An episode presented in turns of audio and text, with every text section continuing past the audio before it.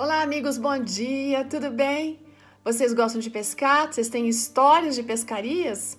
Então, hoje a nossa amiga Isabel Maria Santana Riquieri, que é casada, tem uma filha, uma neta, ela é formada em administração, também em enfermagem, vem contando sobre uma pescaria que ela e o marido resolveram fazer. Olha, o marido dela chama-se Jailson e eles gostam muito dessa dessa coisa de acampar, de pescar. E eles saíram no domingo bem cedinho com o irmão da igreja que tinha comprado um barco novo. Então eles colocaram, foram de caminhonete até o rio e quando chegaram lá, é, aquele irmão falou assim: Olha, deixa eu andar primeiro um pouco com o barco para testar, depois eu venho e busco vocês. Isso era mais sete da manhã. Só que o tempo foi passando, gente, eles começaram a ficar preocupados, porque nada daquele homem voltar. Aí o marido dela falou o seguinte: olha, eu vou é pedir ajuda, sabe? Aí ela ficou ali sozinha, preocupada, meio insegura, se ajoelhou na areia quentinha que tinha ali no rio e pediu a Deus para que cuidasse deles. E ela disse que sentiu uma paz muito grande no coração quando ela se lembrou daquele texto que diz: Aquietai-vos, sabei que eu sou Deus. É lindo esse texto. Quando a gente acredita nisso, essa paz vem sim. Sabe que amanhã terminou, já era uma, da, uma hora da tarde, estava cada vez mais quente. De repente ela olha e vê aquele irmão chegando, mas não de barco. Ele contou, gente, que o barco tinha virado e a correnteza tinha levado o barco. Aí ele perguntou: e cadê o Jailson? Aí ele falou: assim, ah, ele foi atrás de você. Enfim, ele foi atrás do, do, do Jailson, né? E a tarde já estava quase findando quando eles retornam. Mas não retornam sozinhos, olha só. O Jailson ele acabou encontrando um senhor, né, que tinha visto aquele irmão deles, né, e amigo deles da igreja em apuros.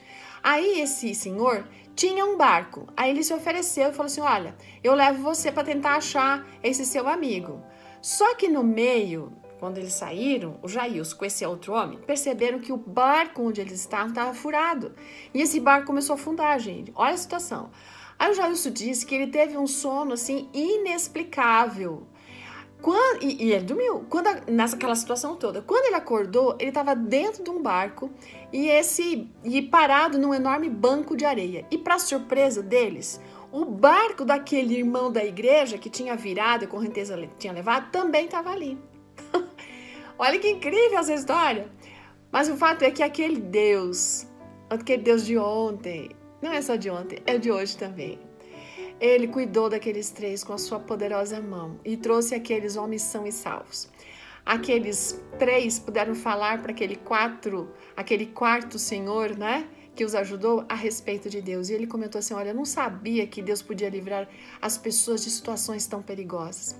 Enfim, eles não pescaram peixes, mas pescaram alguém para conhecer Jesus. E isso foi sensacional. Eles jamais esqueceram. Sabe, a gente não pode ter dúvida de que Deus nos protege. Protegeu a eles e protege a todos nós. E Deus quer nos livrar de muitas coisas durante esse dia também. Há um texto muito bonito que está ali em Salmos 17, versos 6 a 8, que diz o seguinte: Eu clamo a ti, ó Deus, pois tu me respondes. Tu que com tua mão direita salvas os que em ti buscam proteção. Protege-me como a menina dos teus olhos. Que gostoso. Que Deus abençoe você e que esteja protegido pela mão poderosa do Senhor. Até amanhã. Tchau.